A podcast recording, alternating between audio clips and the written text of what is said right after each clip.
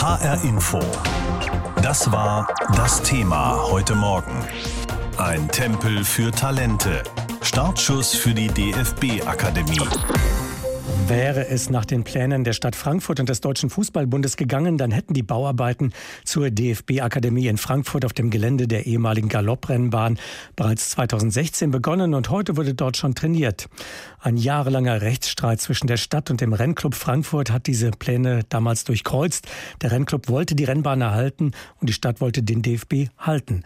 Die Stadt hat gewonnen und heute Mittag ist es nun soweit Spatenstich für die DFB-Akademie in Frankfurt-Niederrad. Frank Angermund. Dort, wo in Frankfurt-Niederrad früher Jockeys ihre Pferde antrieben, streichen zurzeit Arbeiter einen Bauzaun weiß an. Zwei große Schilder kündigen an, hier entsteht der neue DFB und seine Akademie. An die Galopprennbahn erinnert nur noch der Straßenname Rennbahnstraße. Viele Anwohner finden das. Ich finde es gut, ja. Klar kann man über Randbedingungen streiten. Rennbahn weg, Areal zu günstig, wie auch immer. Ich persönlich finde es gut. Das Areal kriegt einen Bürgerpark. Soll uns mal lieber einfach ein paar andere Sachen bauen noch, ja, als so ein Mist. Es werden zwar schon Fußballplätze geschaffen, aber für die Allgemeinheit ist das nicht. Ich als Geschäftsinhaber hier in Niederrad äh, ist es in Ordnung. Da kriegt man ein bisschen mehr äh, Zulauf. Finde ich auch gut, aber trotzdem, die Rennbahn wird fehlen. Der Spatenstich für die neue DFB-Zentrale und die Akademie symbolisiert den Startschuss für ein Projekt, das zusätzlichen Glanz nach Frankfurt bringen soll. Über die Akademie wird weltweit berichtet werden. Sportdezernent Markus Frank erhofft sich einen Image- und Prestigegewinn für die Stadt. Das ist meine äh, große Hoffnung, dass Frankfurt eben nicht nur ein Zentrum Zentrum der Börse wird oder ein Zentrum äh, des Bankenplatzes, sondern dass wir etwas Neues für Frankfurt gewinnen. Das Zentrum des deutschen Fußballs, der Ort, wo Fußball eben gelehrt wird, wo Fußballexperten zusammenkommen und wo der neue Fußball für die Zukunft auch entwickelt wird. Ende 2021 soll die DFB-Akademie fertig werden. Der Fußballbund spricht von einem Leuchtturmprojekt, Kostenpunkt 150 Millionen Euro. Die Gesamtfläche beträgt 9 Hektar. Darauf werden die Gebäude der neuen DFB-Zentrale und die der Akademie gebaut. Auf 3700 Quadratmetern der Gesamtfläche werden dreieinhalb Rasenplätze, ein Beachsoccerfeld und Technikparcours entstehen. Zusätzlich ist ein 15 Hektar großer Bürgerpark geplant, sagt Dezernent Frank. Wohnungen wären dort nicht möglich gewesen. Es ist ein Siedlungsbeschränkungsgebiet, weil dort die Flugzeuge einfliegen. Insbesondere hätte man keine Wohnungen dort bauen können.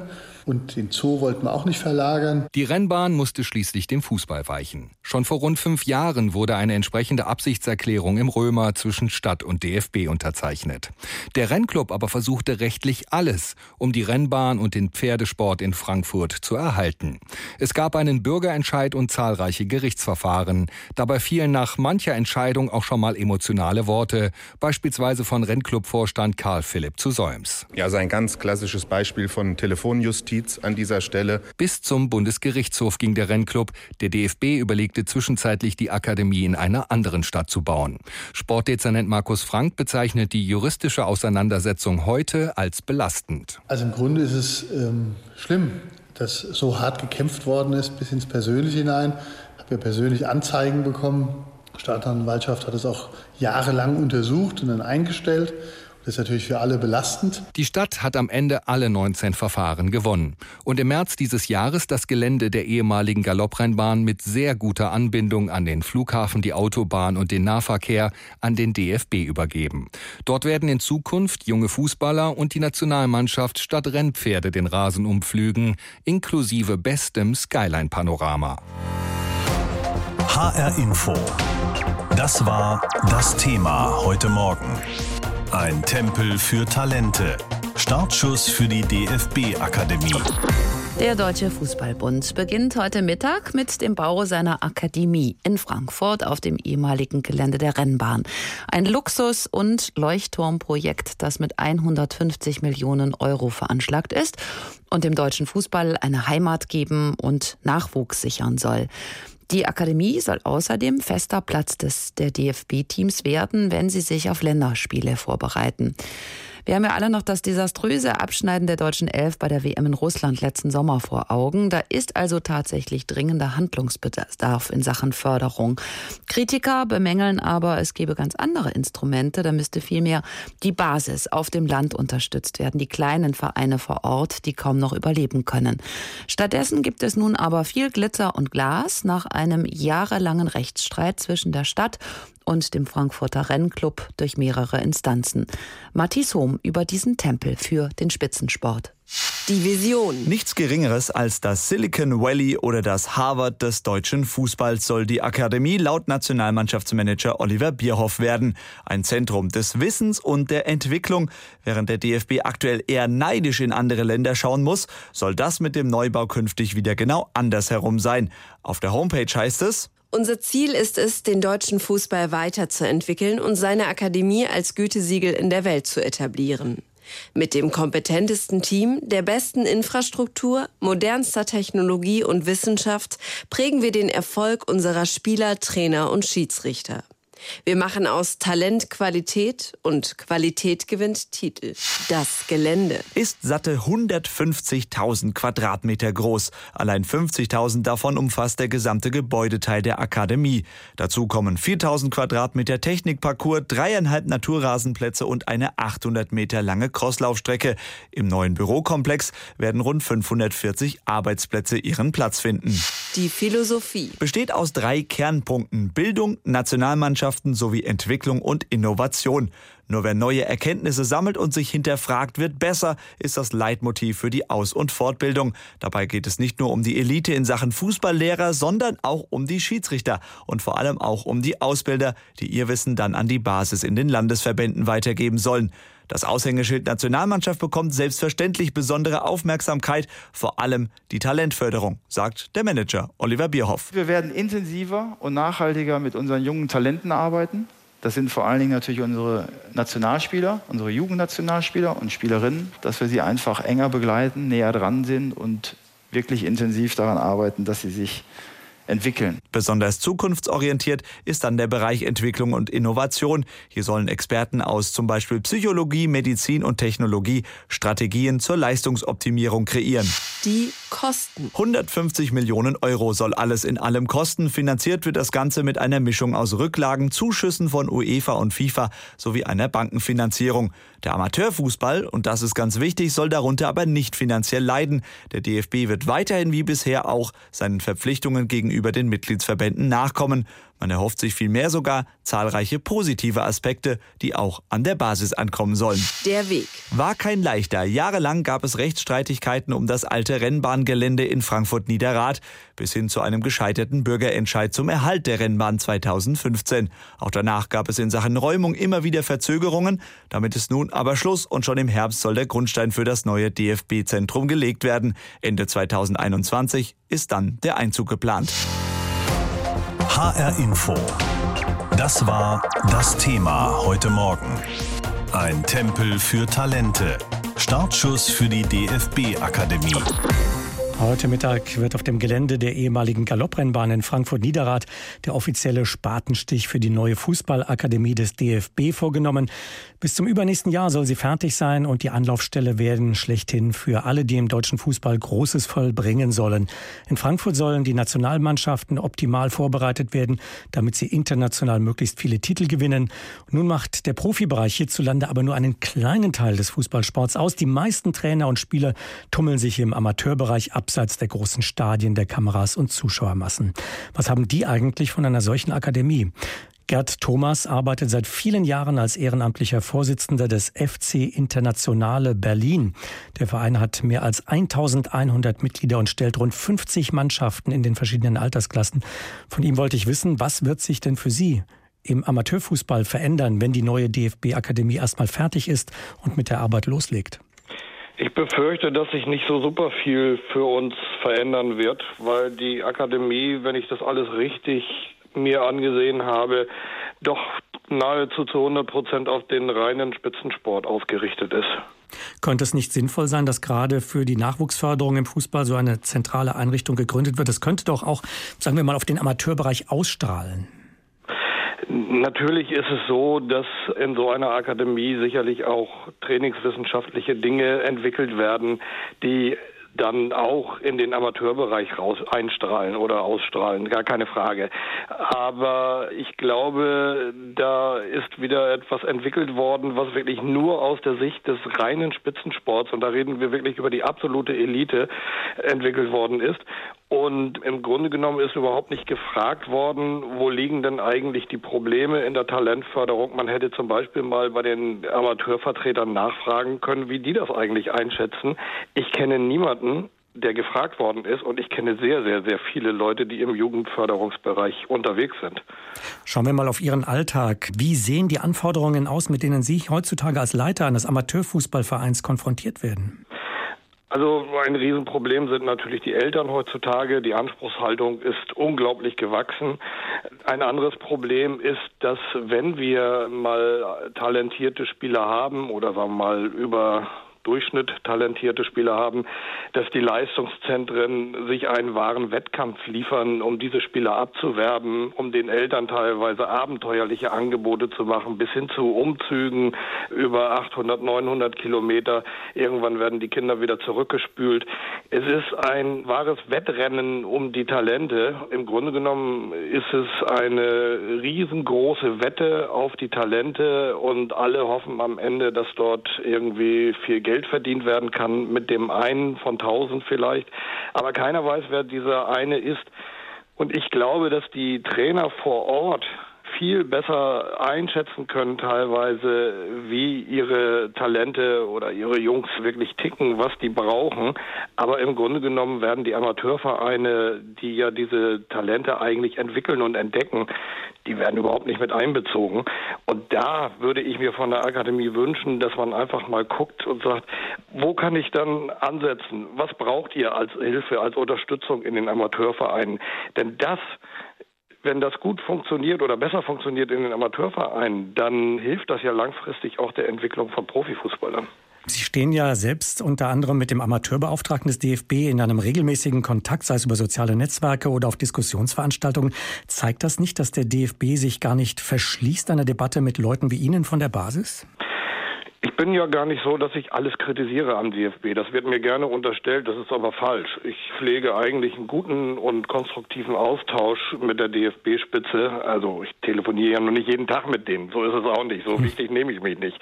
Aber das ist nicht der Punkt. Ich würde mir trotzdem wünschen, dass sich, wenn wir beim DFB jetzt ja doch gravierende Änderungen bekommen, einfach viel mehr in Richtung Diskussion, Austausch ändern wird.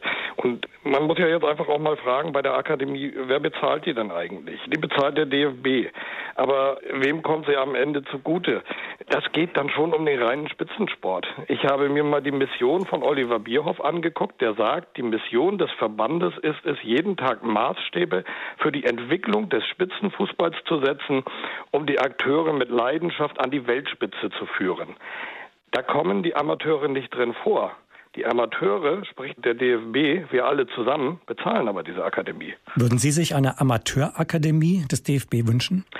Ich würde mir wünschen, dass diese Akademie auch genutzt wird, um über Trends, über Sorgen und Nöte zu reden, aber auch natürlich über Ideen nachzudenken, was man besser machen kann. Ich habe mehrfach schon angeregt, so etwas wie einen Think Tank des Amateurfußballs zu entwickeln, und das sollte der DFB machen.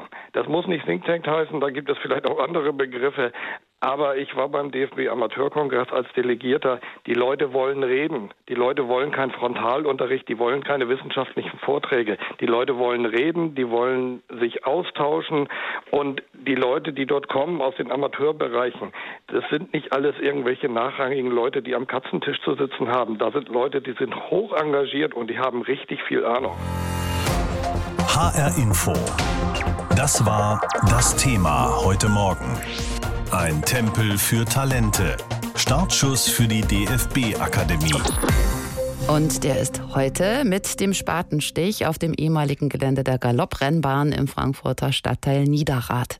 Entstehen soll dann dort eine zentrale DFB-Sportschule als Kompetenzzentrum, eine Art Harvard des deutschen Fußballs mit mehr als 500 Arbeitsplätzen auf fünf Etagen, etlichen Plätzen aus Natur- und Kunstrasen, einem Beachsoccerplatz, einem Technikparcours und einer 800 Meter Laufstrecke.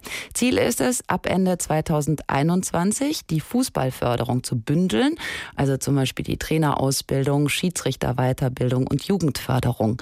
Der DFB investiert dafür 150 Millionen Euro, um sich künftig Erfolge im Weltfußball zu sichern, was umso mehr Not zu tun scheint nach dem furiosen Scheitern der Nationalmannschaft bei der WM voriges Jahr in Russland. Aber um international konkurrenzfähig zu bleiben, muss an ganz anderer Stelle angesetzt werden, so die Meinung von Philipp Hofmeister aus der HR Info Sportredaktion. HR Info. Kommentar. Die Alarmsignale sind unüberhörbar, egal wen man fragt. Von Jugend- und Stützpunkttrainern bis hin zu den Talentscouts. Alle sagen sie, der deutsche Fußball wird ein handfestes Problem haben, denn die Jugendnationalmannschaften sind nicht mehr konkurrenzfähig. Der tiefste Tiefpunkt könnte blöderweise genau dann erreicht werden, wenn Deutschland die Fußball-Europameisterschaft 2024 ausrichtet. Warum? Weil den Kindern viel zu früh, viel zu wenig Freude am Fußball vermittelt wird. Das Kernproblem liegt also an der Basis in den jüngsten Jahrgängen und nicht etwa in den Nachwuchsleistungszentren der großen Clubs. Um das künftig zu verändern, braucht es mehr als eine glitzernde Vorzeigeakademie für die Ausnahmetalente des Landes. Denn wer diese Probleme lösen will, der muss dahin gehen, wo es wehtut. Raus auf die Dörfer, wo ganze Vereine nur dann noch überleben können, wenn sie sich zu Spielgemeinschaften zusammenschließen. Dorthin, wo Ehrenamtliche das eigene Familienleben hinten anstellen müssen, weil es von ihnen viel zu wenige gibt. Dorthin, wo Fußballspielen nicht mehr cool und hip ist, weil das Gemeinschaftsgefühl beim Zocken vor dem Bildschirm inzwischen stärker ist als das auf dem Rasen.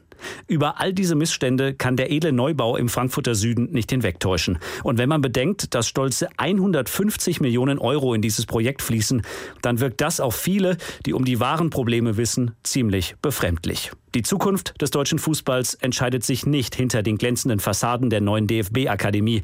Sie entscheidet sich auf den Dorfsportplätzen der Republik. Dort, wo sie seit langem das Gefühl haben, nicht mehr dazuzugehören. Und nur wenn der Deutsche Fußballbund diese Zustände abschafft und genau dort wieder Anreize schafft, um Kinder für den Fußball zu begeistern, nur dann wird er auch seine Akademie mit Leben füllen können. HR Info. Das war das Thema heute Morgen. Ein Tempel für Talente. Startschuss für die DFB-Akademie. Heute Mittag wird es feierlich in Frankfurt. Auf dem Gelände der ehemaligen Galopprennbahn in Frankfurt-Niederrad erfolgt der Spatenstich für die Fußballakademie des Deutschen Fußballbundes des DFB.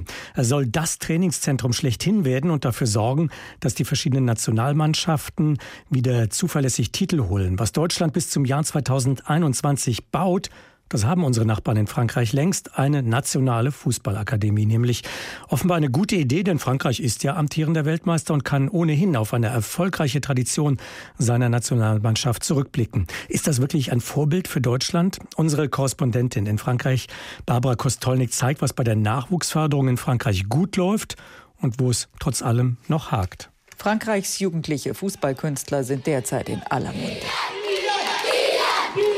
Kinderaugen leuchten, wenn Kilian Mbappé, selbst gerade einmal 20 Jahre alt und doch einer der teuersten Spieler der Welt, auftaucht, wie jüngst im Pariser Vorort Bondy. Ich möchte so werden wie er, stottert der fünfjährige Ludo vor Aufregung. Gerade ist sein Idol vorbeigelaufen. Die Brille sitzt schief, die Nase läuft. Ludo ist glücklich. In Bondy hat Mbappé zehn Jahre gespielt, gedribbelt. Dort ist er aufgewachsen. Regelmäßig kommt er dorthin zurück. Jeder weiß, wie wichtig mir Bondy ist. Dort bin ich zu dem Fußballer, zu dem Menschen geworden, der ich heute bin. Mbappé ist nur eines der Juwelen des neuen französischen Fußballs. Dembélé, Martial, Rabiot, sie sind zwischen 18 und 22 Jahre alt, hochtalentiert und ungeheuer begehrt. Dennoch ist nicht alles eitel Sonnenschein in Frankreich. Wir fördern so viele junge Spieler, sagt der Redaktionsleiter der Sportzeitung L'Equipe, Jérôme Casadieu. Und wenn sie fertige, reife Spieler sind mit 24, gehen sie nach England oder sonst wohin. Der französische Fußball mag derzeit das Maß vieler Dinge sein. Die französische Liga ist es noch nicht. Auch wenn Paris Saint-Germain Neymar in die Ligue 1 gelockt und Mbappé dort gehalten hat. Das Modell des französischen Fußballs ist es, junge Spieler auszubilden und vor allem sie regelmäßig spielen zu lassen, euh, um sie dann meistbietend zu verkaufen. So sichern die französischen Vereine ihr finanzielles Überleben, im Prinzip also das Modell Freiburg oder Mainz auf die Ligue 1 übertragen. Für die französische Nationalmannschaft ist diese Vereinsarbeit ein Glücksfall. Frankreichs Fußballverband schreibt den Profivereinen der ersten und zweiten Liga vor, dass sie ausbilden müssen. Es gibt sogenannte Frühbildungszentren, da kommen die Kinder mit 13 Jahren hin. Vorher wurden sie gescoutet in den Vereinen.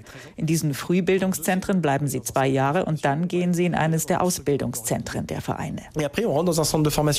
Nach der goldenen Zeit, dem Gewinn der Weltmeisterschaft 1998 und der Europameisterschaft 2000 war es dünn geworden mit der Jugendarbeit. Trotz der Euphorie fehlte der Nachwuchs. Seit einigen Jahren aber hat sich Frankreich vermehrt neue Rekrutierungsgebiete erschlossen mit weltmeisterlichen Folgen. Der französische Fußballverband hat vor allem im Amateurbereich herausragende Arbeit geleistet. Viele Clubs sind in den Banlieues, also den Vororten der Städte, angesiedelt. Und da kommen folglich viele exzellente junge Spieler her. Aber sie kommen nicht nur von dort. Besonders stolz ist der französische Fußballverband auf sein Trainings- und Ausbildungszentrum vor den Toren von Paris. Le Temple, der Tempel nennt man den Komplex, reichlich unbescheiden. Seit 1988 wird dort der Fußballnachwuchs gehegt und gepflegt. Die Residenzen heißen Zukunft, Elite oder Hoffnung. Eine Fußballwerkstatt auf 56 Hektar Fläche mit neun Fußballfeldern, 300 Betten und all das mitten im Wald, was nicht nur die Spieler, sondern auch der Nationaltrainer Didier Deschamps sehr zu schätzen weiß. Das ist das Haus des Fußballs mit einer enormen Aktivität, optimaler Infrastruktur. Hier passen alle Details zusammen, um Fußball auf hohem Niveau zu zelebrieren. Clairefontaine gehört zu den besten Fußballzentren in Europa und der ganzen Welt. Euh, du football en Europe et dans le monde. 2016, während der Euro im eigenen Land, war Clairefontaine noch einmal erweitert und modernisiert worden und die stetige Nachwuchsarbeit trug goldene Früchte. Wie man weiß, wurde Frankreich vergangenes Jahr Weltmeister. Und an französischem Fußballnachwuchs mangelt es seitdem noch viel weniger. Dreimal pro Stunde ein Thema. Das Thema in HR Info. Am Morgen und am Nachmittag.